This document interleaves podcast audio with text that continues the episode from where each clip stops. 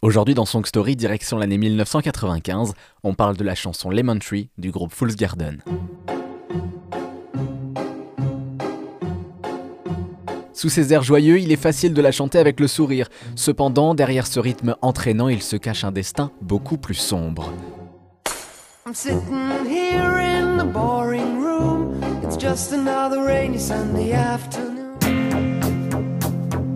Quiconque est né dans les années 80 ou même avant et peut-être après se souvient de la chanson Lemon Tree. En totale contradiction avec son époque, cette chanson aux accents Beatlesiens nous offre une pop joyeuse qui quasiment 30 ans plus tard n'a pas pris une seule ride.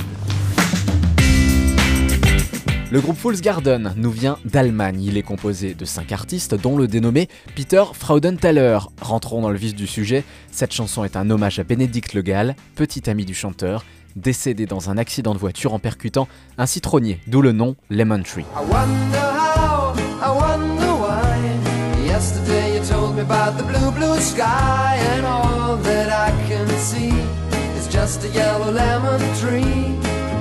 Si on se penche un peu sur les paroles, on peut s'apercevoir que le chanteur est perdu.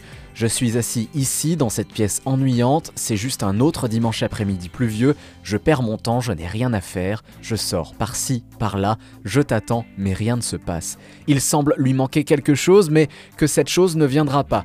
Il parle de sa petite amie, décédée donc tragiquement.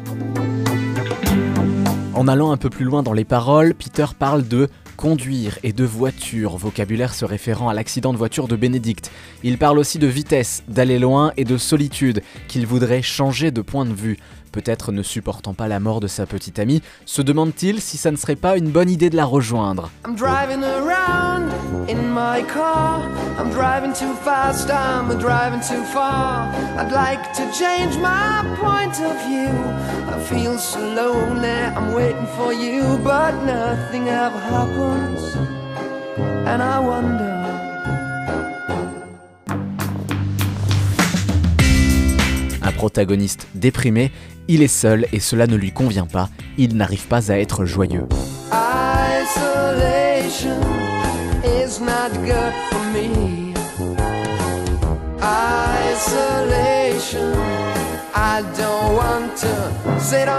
À la fin de la chanson, il semble que le chanteur soit décidé à affronter ce deuil, car il ne parle plus d'autres citronniers, mais bien d'un citronnier jaune en particulier, peut-être celui que sa petite amie a percuté, en montrant du doigt ce citronnier, il veut aller au-delà de sa souffrance, de ce deuil, ou alors il compte se suicider en percutant ce citronnier, tout comme sa femme. Mais soyons un peu positifs, quand la vie nous donne des citrons, faisons de la citronnade.